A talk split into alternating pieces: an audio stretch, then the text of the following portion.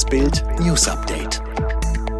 Es ist Donnerstag, der 1. Juli und das sind die Bild Topmeldungen. U21-Star dabei, drei EM-Stammspieler raus. Ist das die neue Flick-Elf? William und Harry enthüllen Dianas Gedenkstatue.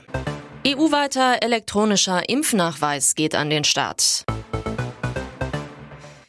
Die neue Zeitrechnung beim DFB beginnt am 2. September. Dann startet der neue Bundestrainer Hansi Flick mit dem WM-Qualifikationsspiel gegen Liechtenstein.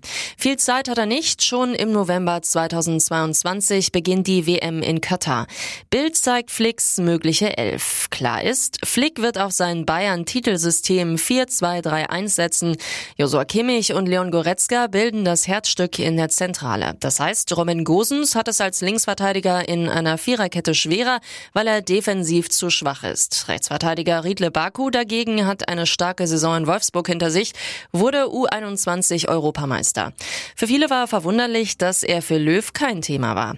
Welche Spieler an einen Rücktritt denken und welche weitermachen wollen, lesen Sie auf Bild.de. Ein wenig von Dianas Sternenstaub kehrt in den Kensington Palast zurück. Im Sunken Garden der Palastgrünanlagen enthüllen Prinz William und Prinz Harry heute anlässlich des 60. Geburtstags ihrer verstorbenen Mutter eine Diana-Statue. Ein Stück Kunst im Herzstück ihres Kensington-Kosmos. Im Sunken Garden fand Diana Zuflucht zwischen Teich und blühender Botanik. Vor mehr als 100 Jahren wurde die in einer Senke liegende grüne Oase angelegt. Die Besonderheit, hier hört man keine Autogeräusche Geräusche. 2017 wurde zu Dianas 20. Todestag die komplette Bepflanzung auf Weiß- und Cremetöne ausgerichtet. Chefgärtner Sean Harkin erklärte damals, Diana liebte Weiß- und Cremefarben. Das Design des Gartens greift ihre modischen Highlights auf. Zur Enthüllung des Denkmals werden heute nur Dianas engste Familie und ihre zerstrittenen Söhne erwartet. Ob sich zwischen Harry und William im versunkenen Garten ein zartes Pflänzchen der Versöhnung erhebt? In Deutschland gibt es ihn schon. Europaweit soll er ab heute an den Start gehen. Der digitale Corona-Impfpass.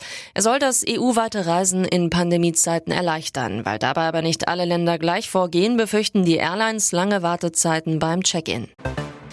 Online-Casinos können jetzt deutschlandweit legal betrieben werden. Der neue Glücksspielstaatsvertrag tritt in Kraft. Damit soll vor allem illegalen Anbietern aus dem Ausland das Leben schwer gemacht werden. Experten kritisieren, dass mit der Neuregelung auch das Werbeverbot für Online-Casinos wegfällt. Alle weiteren News und die neuesten Entwicklungen zu den Top-Themen gibt es jetzt rund um die Uhr online auf Bild.de.